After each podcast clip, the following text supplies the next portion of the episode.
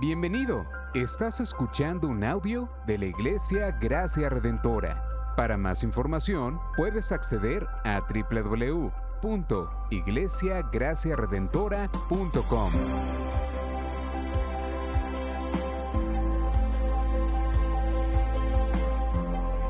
En la exposición de la palabra, el pastor Israel Vega.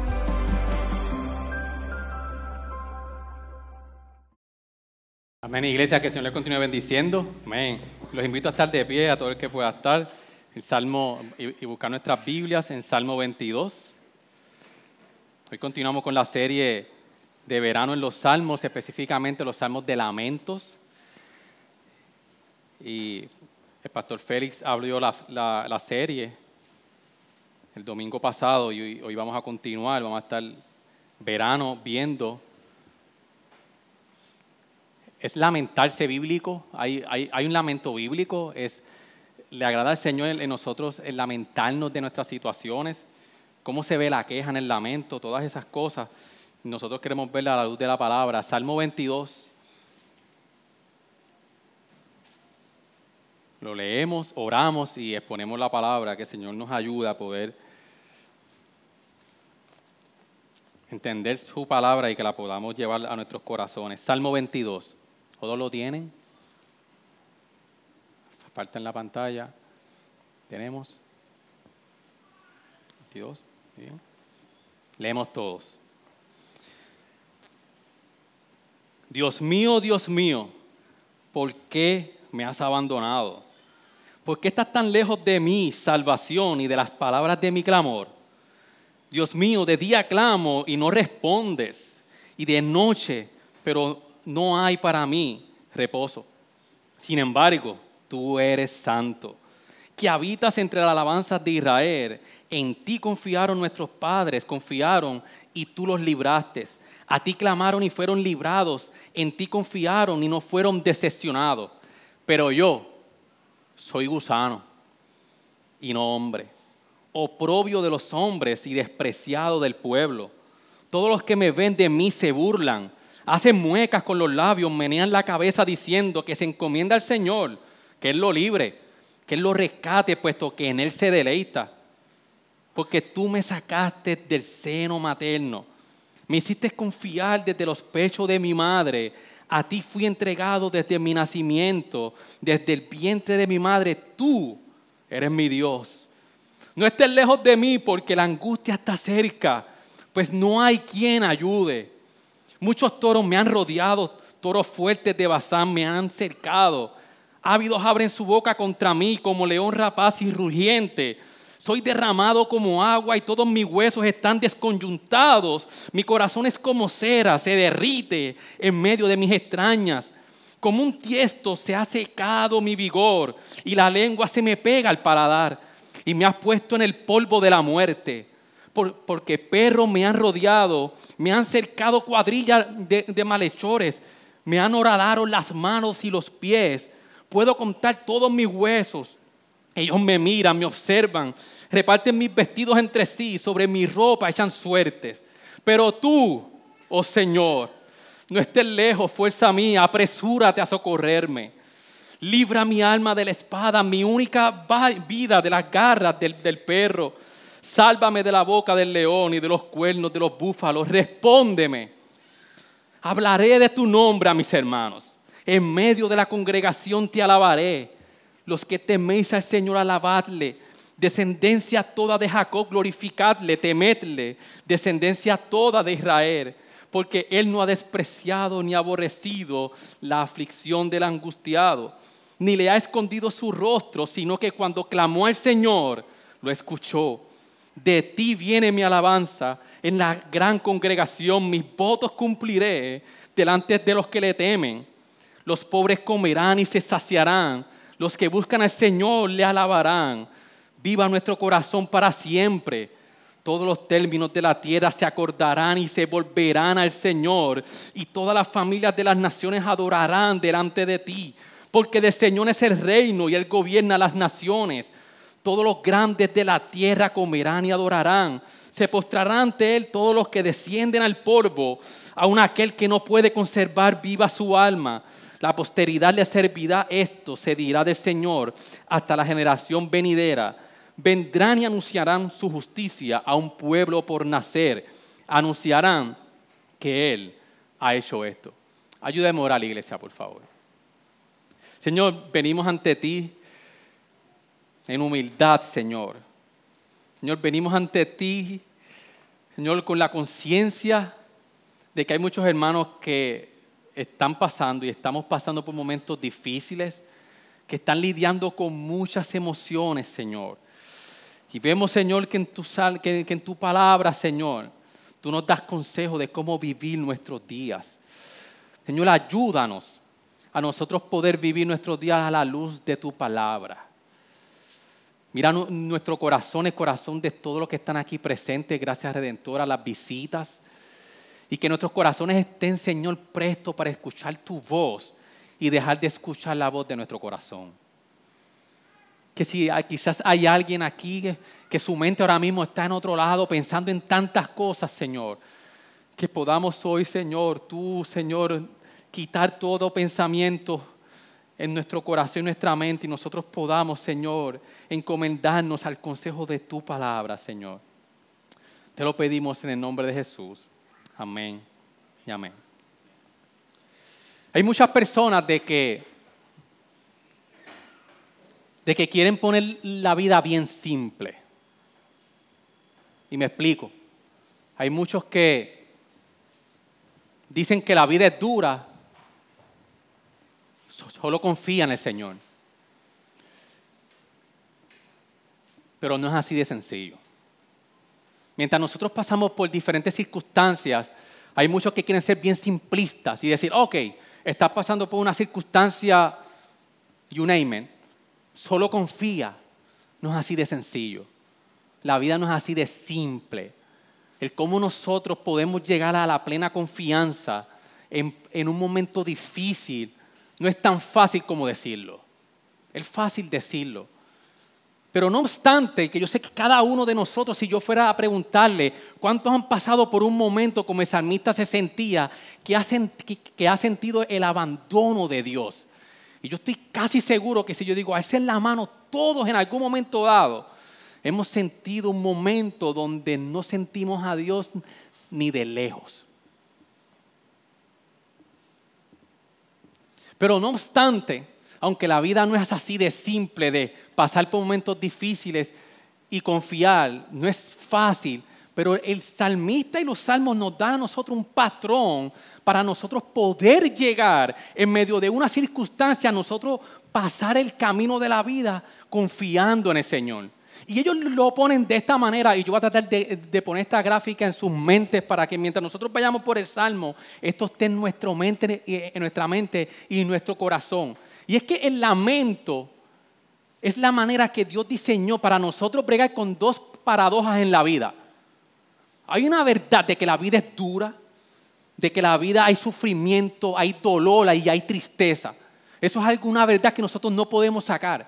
Pero la Biblia también establece de que Dios es santo, Dios es soberano y que Dios es bueno. Entonces, ¿cómo entonces el lamento empieza? Es la forma de nosotros poder lidiar con la realidad de que la vida es dura, pero con la realidad de que Dios es soberano y Dios es bueno. ¿Cómo nosotros podemos lidiar entre esas dos verdades mientras nosotros caminamos esta vida? Imaginen esas dos verdades una al lado de la otra. Y el lamento es la forma como nosotros podemos llevar el sentimiento, las emociones que generan los momentos difíciles, cómo nosotros dirigirlo hacia el Señor. Es el momento, es la manera como nosotros aprendemos a ver las verdades de este mundo, pero a ver quién realmente es Dios. A través del lamento tenemos que nosotros ver la realidad. Estamos en un mundo caído en un mundo que no, que no tenemos el control de casi nada, por, no decir nada. Pero el lamento entonces es lo que nos va a ir dirigiendo, conocer la verdad de la vida difícil, pero a la misma vez conocer quién es Dios. Con el lamento nosotros aprendemos a navegar en esta vida, con estas dos realidades. Descubrir la gracia de Dios en medio de las nubes oscuras de la vida. Pero el lamento tiene un patrón, hay, una forma de nosotros poder lamentarnos eh, bíblicamente, porque la Biblia no rechaza la gran verdad de que la vida es dura. Y vamos a ver un patrón en el Salmo donde primero se vuelve a Dios, expresamos al Señor una queja de lo que estamos pasando, hacemos una petición de oración y al final nosotros podemos confiar. Y esa es la forma como vemos el salmista, el patrón en todos los salmos, mientras los pastores estemos en esta serie de lamento, que nosotros primero, como el salmista empezó en el salmo, se volvió al Señor. Y el salmista dijo, Dios mío, Dios mío, ¿por qué me has abandonado? Y el salmista dentro de la persecución o de los enemigos que no sabemos exactamente por lo que estaba pasando, el salmista tomó una determinación y fue volverse a Dios. Y lo que vemos es que el salmista es bien realista en la sensación y en la emoción que él estaba sintiendo. Cuando nosotros vemos esta palabra que, que él dice, Dios mío, Dios mío, ¿por qué me has abandonado? Esa palabra me has abandonado no es un abandono parcial. No es un abandono como que, Señor, yo sé que tú estás, pero es que yo como que no te siento. Es como que yo sé que tú estás, pero ahora mismo tu, presencia está lejos. No. Esa mí te está expresando un abandono total que dice, Señor, tú no estás, yo no te veo, yo no te siento para nada. Samita se vuelve a Dios, se dirige a Dios, porque le dice, Dios mío, Dios mío, y le hace la pregunta y le dice, ¿por qué tú me has abandonado? Y no tan solo eso, porque le dice, él empieza a insistir, a decirle a Dios a, su cuestionamiento, al formarle a Dios su, su forma en cómo él está, su estatus.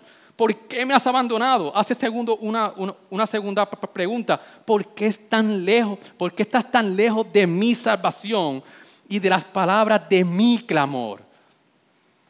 Esa mitad se vuelve a Dios y le empieza a expresar a Dios cómo Él se siente, sus emociones.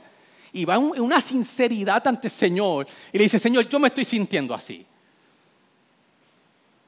El verso 2 que le dice, Dios mío, de día clamo y no respondes, y de noche, pero no hay para mí reposo. Esa mitad está diciendo de que Señor, tú no me estás escuchando. Yo estoy clamando a ti, tú no me estás escuchando. Esto nos enseña, hermanos, de que en la vida nosotros tenemos que venir al Señor como nosotros nos sintamos. El salmista está expresando sin tapujos no está escondiendo sus emociones, sus sentimientos, sino que está viniendo en sinceridad ante el Señor. Y que él decidió ir a Dios. Él se volvió hacia donde el Señor. Pero inmediatamente, luego de que él hace, se dirige al Señor y le dice, ¿por qué tú me has abandonado? Empezamos desde el versículo 3 hasta el versículo 10. Él empieza a luchar con sus emociones, con sus sentimientos y empieza a poner dos cosas. Un contraste de lo que él está pasando y con lo que él ha visto, cómo Dios ha obrado en el pasado con el pueblo. Él empieza a luchar, yo estoy así, pero lo que yo he escuchado de ti en el pasado es esto. Y empezamos a ver al salmista en un vaivén de emociones pero la misma vez que Él está haciendo ese contraste y diciéndole al Señor, Señor, yo me siento abandonado, pero al pueblo en el pasado yo he visto que tú nunca los has abandonado. ¿Qué está pasando aquí? Pero a la misma vez que el salmista hace ese contraste, el salmista está declarando quién realmente es Dios en su vida. Miren cómo del 3 al 5 él dice, sin embargo, sin embargo, o más aún, o pero, él dice, tú eres santo, que habitas entre las alabanzas de Israel. En ti confiaron nuestros padres, confiaron y tú los libraste. A ti clamaron y fueron librados. En ti confiaron y no fueron decepcionados. Esa amistad está clamando y no recibe respuesta. Y, hay un contraste cuando dice, sin embargo, para el salmista, Dios es para el salmista, él sabe que Dios es consciente y que Dios puede responder samita sabe de que Dios está presente y que lo puede escuchar y Dios puede responder. Él empieza a persuadir a Dios en su clamor.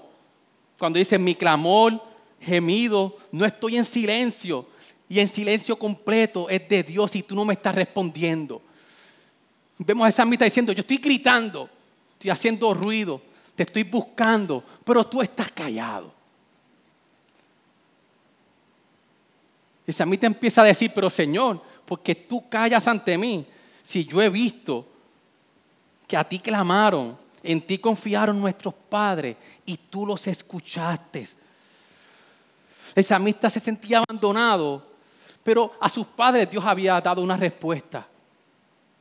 Los padres no estaban decepcionados en el versículo 4, pero el samita estaba decepcionado.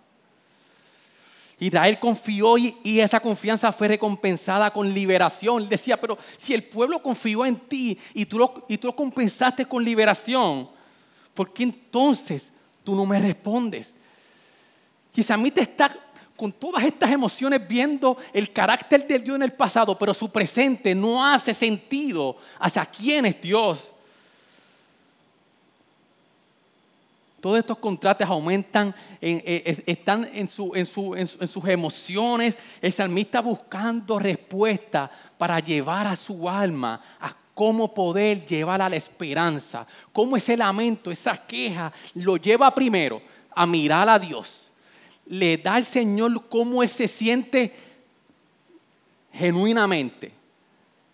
Luego vamos a ver entonces cómo Él le pide al Señor y cómo Él confía. Entonces, hay un contraste en la falta de acción de Dios, del, del 6 al 11. Entonces, el salmista empieza a decir, esta es mi condición, yo soy gusano y no hombre, oprobio de hombres.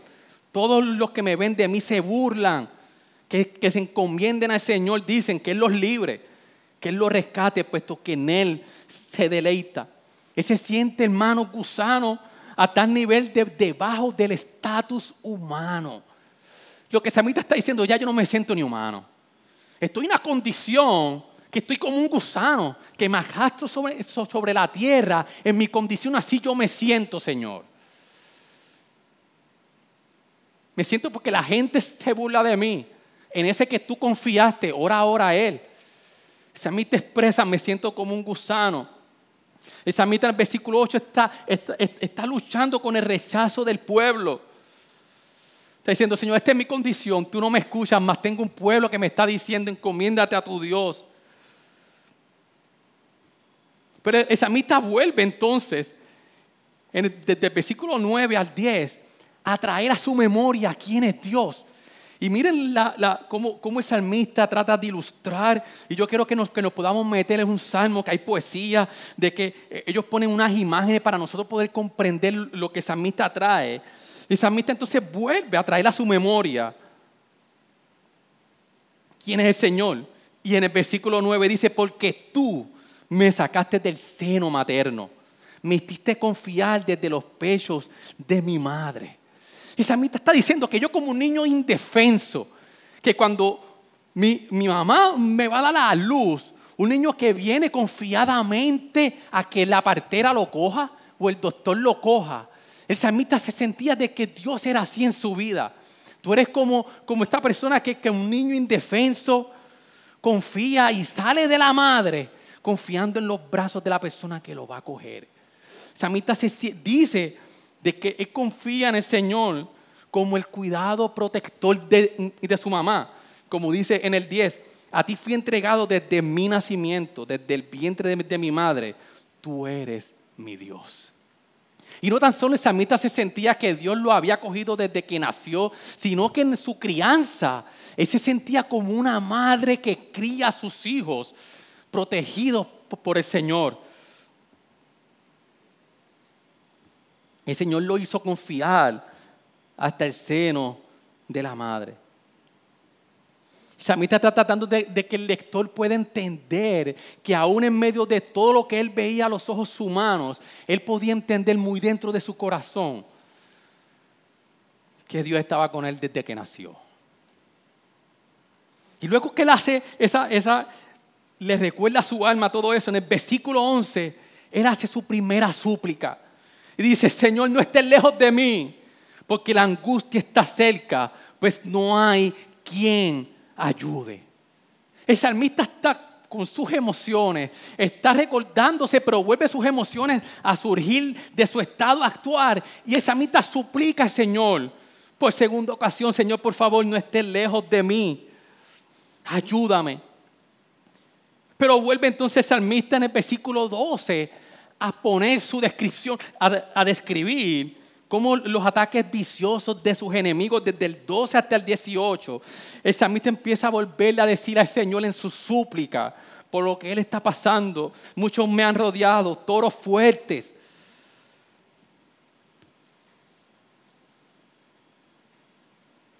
Me han cercado, ávidos abren su boca contra mí como león rapaz. Él, está hablando de toros, de leones, de perros, de búfalos. Se está sintiendo perseguido por sus enemigos. Incluso en su condición, él empieza a decir que su lengua está, eh, que su lengua está pegada al paladar. El versículo 15, como un tiesto, se ha secado mi vigor y la lengua se me pega al paladar. Está diciendo, mira mi condición, Señor. Los enemigos están en contra de mí como león, como búfalos y mi lengua se pega a mi paladar y me has puesto en el polvo de la muerte. Estoy a punto de la muerte. Perros me han rodeado, me han cercado cuadrillas de, malhechores, me han horadado las manos y los pies. Samita está diciendo, mis huesos están desconyuntados, mi corazón como cera se, se derrite. Y el versículo 16 se puede traducir como han atravesado mis manos y mis pies. Incluso en el, en el 18, hasta mis vestidos han repartido entre sí y sobre mi ropa echan suertes. Esa amistad está poniendo una descripción de lo que le está sucediendo a él. Y está siendo ante, ante el Señor sincero. Pero luego entonces de salmista desde el versículo, podemos dividir este, este salmo grande en dos mitades, desde el versículo 1 hasta el 21, el salmista luchando con sus emociones, recordando quién es Dios, en súplica al Señor, diciéndole cómo está. En el, en el, en el versículo 21 él hace un giro completamente, pasa de volverse al Señor, de quejarse ante Dios y de suplicar, ahora él pasa hacia confiar en el Señor. Él dice, hablaré de tu nombre a mis hermanos en medio de la congregación. Yo te alabaré. El conocimiento que el salmista estaba expresando de que él sabía quién era Dios en los primeros versos, pero su corazón luchaba, hizo que el salmista tomara la determinación que en ese momento él podía y él iba a adorar al Señor. Y no tan solo eso, sino que él decide adorar al Señor en medio de la congregación. Dice, hablaré de tu nombre a mis hermanos. En medio de la congregación yo te alabaré. Lo que temís al Señor alabarle, descendencia toda de Jacob, glorificarle. Él hace un llamado a todos a adorar al Señor con él, descendencia toda de Israel, porque él no ha despreciado ni aborrecido la aflicción del angustiado, ni le ha escondido su rostro, sino que cuando clamó al Señor, él lo escuchó. El salmista entonces, luego de tener todo este, este lamento que se convierte ahora al final en una esperanza. Él empieza entonces a afirmar lo que al principio le estaba recordándole a su corazón, empieza a afirmar y empieza a hablar de la bondad de Dios y cómo el Señor lo había, no lo había decepcionado en su aflicción. Entonces Él tiene razones para adorar en medio de ese momento y expresa la esperanza en una adoración al Señor. Él sabe que Dios lo está escuchando ya en este punto. Aprendemos de salmista que hay una tensión entre la esperanza y la desesperación. Hay una tensión entre la esperanza y la desesperanza. Hay una tensión entre la esperanza y lo que yo estoy viendo con mis ojos que no me hace sentido. Pero el salmista está informando a su corazón la verdad de Dios. Pero no, no, no solamente eso, el salmista decide adorar al Señor en la congregación para él poder sentir el apoyo y decirle a los demás que puedan ver las grandezas que Dios le ha dado, sino que incluso desde el versículo 27, el salmista empieza entonces a mirar al futuro, a proclamar la verdad de lo que Dios va a hacer en un futuro. Desde el versículo 27 todos los términos de la tierra se acordarán y se volverán al Señor. Y todas las familias de las naciones adorarán delante de ti. El samita empieza a decir, aunque mi realidad es esta, y yo puedo tener esperanza en medio de este sufrimiento o de lo que estoy pasando, al final el samita empieza a apuntar la realidad de la culminación de todas las cosas. Y Samita está navegando en el mundo de, de, la persecución, de la derrota que él está sintiendo, de la bondad de Dios. Y está diciendo, yo puedo tener esperanza en este caminar pero más aún, que yo sé que va a haber un día donde yo voy a dejar de lamentarme. Porque hay un Dios donde todas las naciones se van a tener que rendir ante Él. El versículo 28, porque del Señor es el reino y Él gobierna las naciones. Entonces, el samista planta su esperanza en el futuro seguro que Él tiene en el Señor. El salmista provee un futuro en que, en, que, en que las cosas tendrán fin y el propósito de Dios se va a cumplir. Donde Dios hará justicia. Y termina el, el salmo diciendo, porque Él ha hecho esto. El salmista culmina con una determinación de que como Él comenzó el salmo, cuestionándole a Dios que lo sentía lejos, informa su corazón, suplica al Señor, pero al final Él dice de que esto tú lo vas a hacer. Y vemos entonces cómo el salmista nos ilustra a nosotros cómo nosotros podemos navegar.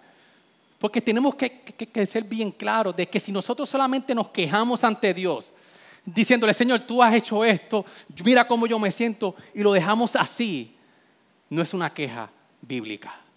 El lamento es todo esto que nosotros podemos ver ante el salmista donde nos volvemos al Señor y vuelvo y se lo repito, iglesia, nos volvemos al Señor, presentamos nuestra queja de cómo nos sentimos, pero vamos en súplica ante el Señor en medio de nuestras circunstancias.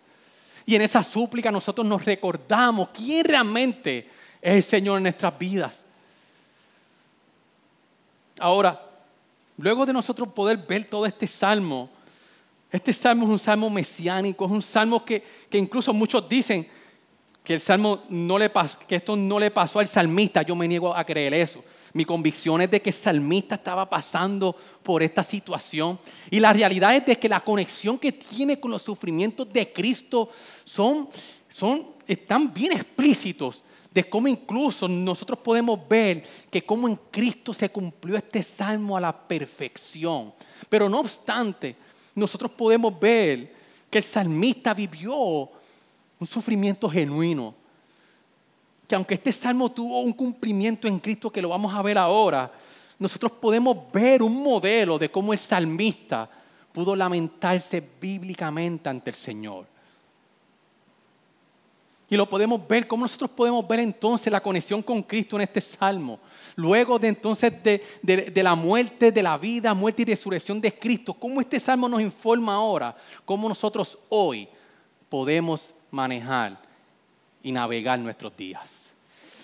Y meramente nosotros podemos ver desde que Jesús citó este salmo, el versículo 1 en la cruz. Jesús citó, Dios mío, Dios mío, ¿por qué me has abandonado? Pero adicional a eso, nosotros podemos ver que, en el, verso 7 y 8, el samita expresa de que las personas se burlaban de él y que le decían, encomiéndate al, Señor. Lo mismo vemos en Marcos 15, del 31 al 32, iglesia, donde dice, de igual manera, estamos hablando ahora de cómo en Cristo nosotros podemos ver el cumplimiento mayor de este salmo para nosotros poder entender el día a día. Escúcheme bien, iglesia. Marcos 15, 31 al 32 dice, de igual manera también los principales sacerdotes junto a los escribas, burlándose de él entre ellos, decían, a otros salvó. Así mismo no puede salvarse. Que este Cristo, el Rey de Israel, desciende ahora de la cruz para que veamos y creamos.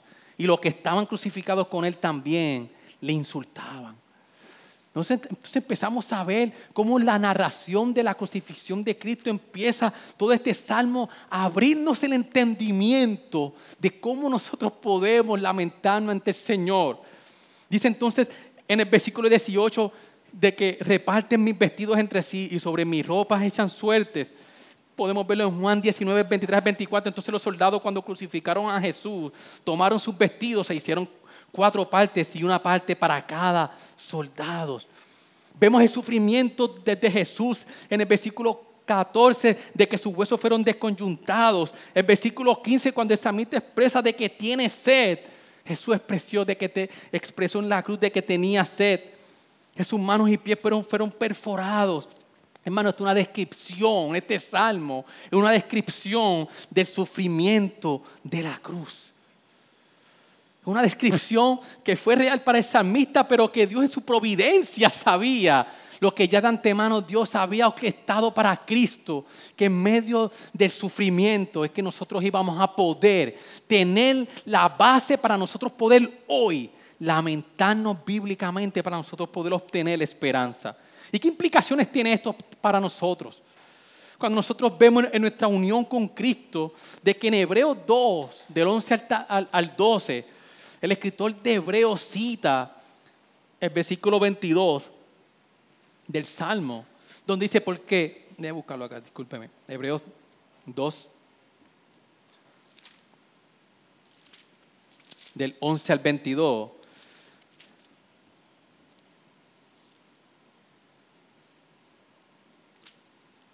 El autor hablando de, de Cristo, cómo ha sido coronado. Entonces, desde el versículo 11 dice, por tanto, el que se santifica como los que son santificados son todos de un Padre todo de un padre, por lo cual él no se avergüenza de llamarlos hermanos. El autor empieza a describir cómo nuestra unión con Cristo se pudo haber dado, incluso de que él cita el Salmo para decir de que nosotros somos como hermanos porque tenemos el mismo Padre. Miren cómo entonces cita el Salmo 20, el versículo 22 y dice, anunciaré tu nombre a mis hermanos. En medio de la congregación te cantaré himnos. El escritor de Hebreo entonces está diciendo de que nuestra unión con Cristo, nosotros entonces podemos tener un mismo Padre, que el mismo Padre que Jesús, porque Jesús es nuestro hermano. Entonces el versículo 17 dice, por tanto, tenía que ser hecho semejante a sus hermanos en todo, a fin de que llegara a ser un, a ser un misericordioso y fiel sumo sacerdote en las cosas que Dios atañen, para hacer propiciación por los pecados del pueblo y el versículo 18, pues por cuanto él mismo fue tentado en el sufrimiento, es poderoso para socorrer a los que son tentados. Y este texto nos da a nosotros la base de que entonces en Cristo se cumplió lo que Samita pudo decir de que con los hermanos juntos él decidió cantar al Señor. El salmista dice que en Cristo ahora Jesús nosotros tenemos un hermano que nos une a un mismo Padre espiritual para propiciación de nuestros pecados. Y que no solamente eso, sino de que él mismo fue tentado en el sufrimiento. Y, que esto nos dice a nosotros de que ahora nosotros, nosotros nos podemos identificar porque Jesús conoce nuestro sufrimiento. Cuando nosotros vemos la implicación de que Jesús fue hombre, de que Jesús pasó por cada uno de, de las cosas que nosotros hemos pasado, nosotros podemos decirle verdaderamente Jesús conoce mi aflicción. Porque Jesús no solamente pasó por lo que yo estoy pasando, sino que Jesús experimentó toda la tentación de Wilmari, de Keishani, del Vita, de Carlos, de Brian, de todo un hermano y amigo que nos visita. Dios sufrió el dolor de cada uno de nosotros. Y ahora en Jesús nosotros podemos saber que cuando nos acercamos a Jesús, como hizo esa amistad en súplica, nosotros podemos acercarnos sabiendo de que Él conoce más nuestro sufrimiento que nosotros mismos. Porque Él sufrió y se lamentó sin merecerlo. Y muchas de las cosas de, que nos ocurren a nosotros, una es por el mundo caído en donde estamos, pero a la misma vez por nuestro pecado. Y Jesús sufrió sin pecado para identificarse con nosotros. Entonces, a la luz de Jesús experimentar el peor abandono en la cruz cuando gritó al Padre, Dios mío, Dios mío, ¿por qué me has abandonado? Y nosotros poder ver cómo en Cristo se cumple todo esto, qué aplicaciones nosotros podemos entonces hoy llevar a nosotros. Y meramente, iglesia, que cuando nosotros pasamos por situaciones difíciles tenemos que volvernos ante el Señor. El salmista nos está diciendo de que nosotros nos volvemos al Señor en oración. Y que cuando nosotros estamos sufriendo, nuestro deber no es guardar silencio. Nuestro deber es dirigir nuestras preguntas sinceras ante Dios. Es un acto de fe. Es un acto de fe de que nosotros creer de que el Señor nos va a escuchar, iglesia, aunque sintamos que no está. Es el momento donde nosotros tenemos que plantear nuestras quejas reales. Nos volvemos al Señor en un acto de fe. Nosotros planteamos nuestras quejas leales. Es un momento donde los que saben de música saben que hay tonos mayores, hay tonos alegres. Hay tonos que nos, que nos llaman a adorar al Señor, pero hay tonos menores. Y el lamento es ese momento donde nosotros miramos lo duro de la vida y llevamos nuestras emociones al Señor y vamos con la realidad de nuestras emociones. Porque lo, que nos lleva entonces este salmo a nosotros ver es de que Dios puso nuestras emociones, como diríamos al principio, no solamente para conocer lo difícil que es la, que la, que la vida, sino para que esa emoción me dirija hacia la realidad de quién es Dios y su carácter.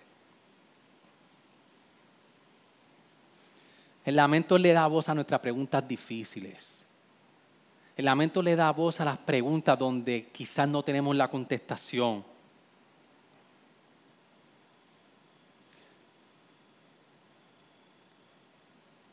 El lamento va sinceramente donde el Señor y le pregunta por qué.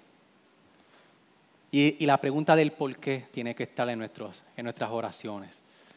Señor, ¿por qué esto? ¿Por qué tú me has abandonado como decía el salmista? ¿Por qué estás tan lejos? Nosotros no podemos rechazar esa emoción que sentimos en el momento porque pueden suceder dos cosas, iglesia. Podemos actuar con ira. Cuando nosotros escondemos cómo nosotros nos sentimos, nos puede llevar a la cárcel de la amargura y poder terminar en un rechazo absoluto de Dios. Cuando una persona se encierra en su sentimiento, en su emoción y no lo lleva ante el Señor, podemos incluso a rechazar realmente que Dios es nuestro Dios. Pero hay muchos entonces que, que quieren negar su situación y sus luchas internas. Queremos esconder entonces que no estamos pasando o que esa emoción está ahí y nos hace vivir una vida que no es bíblica. Nos hace vivir una vida que no va conforme a, las escrituras. Porque el, lamento nos recuerda que Dios no nos va a dejar solos en este mundo caído. El salmista expresó a Dios cómo se sentía, la sensación de la lejanía de Dios, para que esa emoción a través de la súplica pudiera terminar en una esperanza que realmente Dios estaba presente en él. Y luego de que nos volvemos a Dios, nos quejamos, nuestro llamado es redirigir nuestro corazón de la queja franca al Señor a petición al Señor y clamar a Él como hizo el salmista en el versículo 11, en el versículo 19, que Él se dirigía al Señor.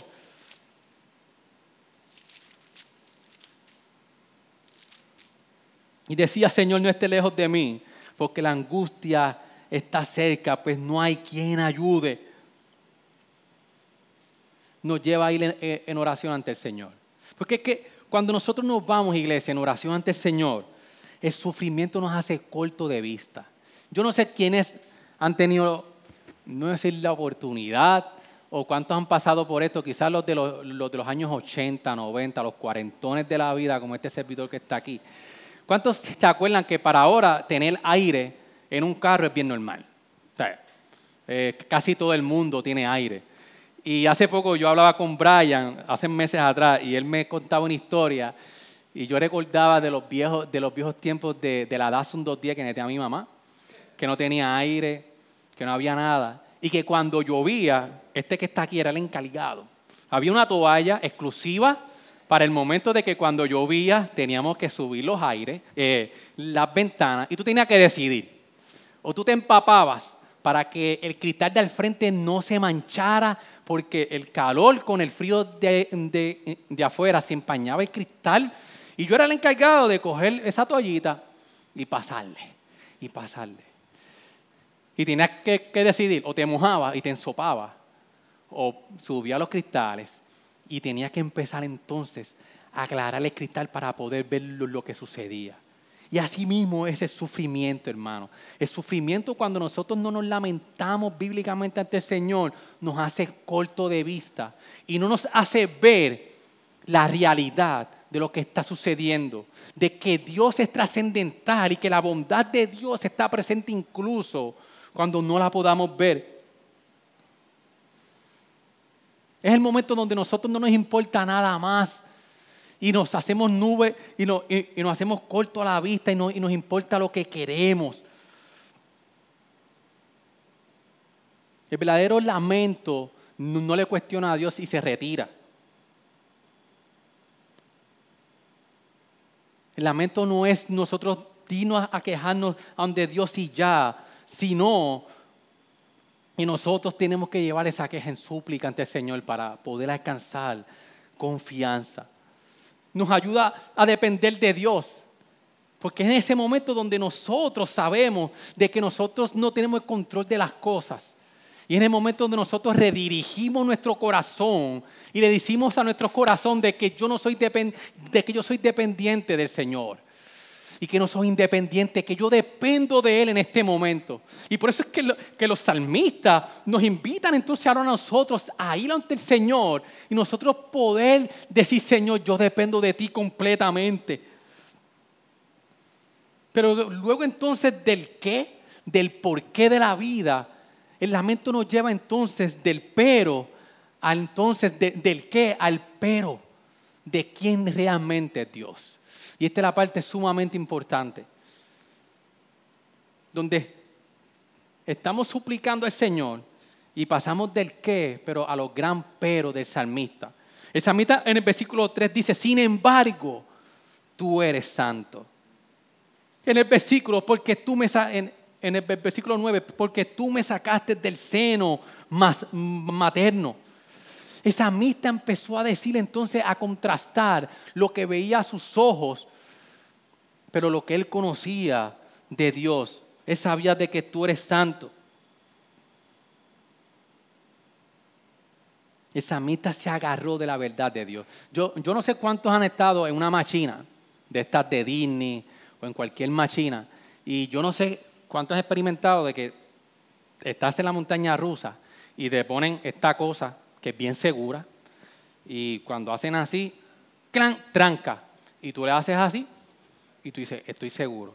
Pero por alguna razón, cuando esa montaña rusa, mi hermano, empieza a bajar, este que está aquí, agaja esa cosa que aunque yo sé que se supone que no se salga, nosotros cogemos ese tubo, lo que sea, y lo agajamos que lo queremos romper. Eso es lo que nosotros tenemos que hacer cuando nosotros nos, lamentamos ante el Señor, es agarrarnos de la verdad del carácter de quién es Dios. Es nosotros pasar entonces a empezar a decir, pero sin embargo, a pesar de todo esto, Señor, yo sé quién tú eres, como decía el salmista. Yo sé quién tú eres, Señor, y yo me voy a agarrar. Ese es el ancla que nos va a mantener agarrados en confianza en los momentos difíciles. Es una paciencia activa. Una paciencia que estamos constantemente ante el Señor confiando en hablar de Dios productivamente, intencionalmente. En donde nosotros estamos luchando con la esperanza y la, y la desesperanza. Pero dice, pero pastor, ¿cómo entonces cuando yo me siento en desesperanza? ¿Qué es lo que está ocurriendo? Y la desesperanza es cuando las cosas que fallan es la desesperanza es cuando las cosas te fallan en las cosas en las que tú pusiste esperanza. Déjeme decirlo en arroyo bichuela. La desesperanza es cuando en las cosas que tú pusiste tu confianza te falla. Pero la esperanza de creyente es que sabemos que hay uno de que no nos falla. Y cuando nosotros nos sentimos desemparados, ¿cómo se dice? Desamparados, es porque nosotros hemos puesto confianza en cosas efímeras. Y no hemos puesto confianza en el que nunca cambia. Hermanos, ¿dónde nosotros estamos poniendo nuestra esperanza si solo Dios nunca nos falla? ¿Qué le va a suceder a, tu alma si nunca das el paso de confiar? Si tú nunca das el paso para nosotros como el poder llegar a la confianza, ¿qué será de nuestra alma en nuestra angustia? ¿Cuáles son las barreras que impiden que nosotros podamos recurrir en confianza ante el Señor? Mi voluntad, lo que yo quiero. Queremos vivir a nuestros términos y no a Dios. Pero para ir cerrando, nosotros podemos tener confianza porque ¿quién es Él? Y, el, salmista al final adoró a Dios en comunidad. Y eso es algo que yo sé que hemos repetido una y otra vez. Pero el salmista decidió de que él sabía que no podía pasar ese momento solo. Él decía, yo voy a adorar a Dios, pero yo necesito confiar en medio de la comunidad para que nosotros podamos ser recordados en comunidad quién realmente es Dios en la comunidad donde nosotros podemos venir en queja para nosotros suplicar y poder lamentarnos al final confiadamente ante el Señor. Iglesia, no es el momento de aislarnos. En el momento difícil no es el momento de nosotros estar lejos, sino, sino de estar cerca. Y es un tema donde, donde tocamos con mucha sensibilidad, porque yo sé que yo no he pasado por muchas cosas que muchos de ustedes han pasado. Yo sé que ahora mismo hay hermanos aquí donde están pasando por momentos que son propicios para ir en lamento ante el Señor. Y cómo nosotros como iglesia nos ponemos empáticos y a estos hermanos que están pasando por momentos difíciles, les ayudamos y práctica y, y vamos en intencionalidad a ir con nuestro hermano y caminar este momento.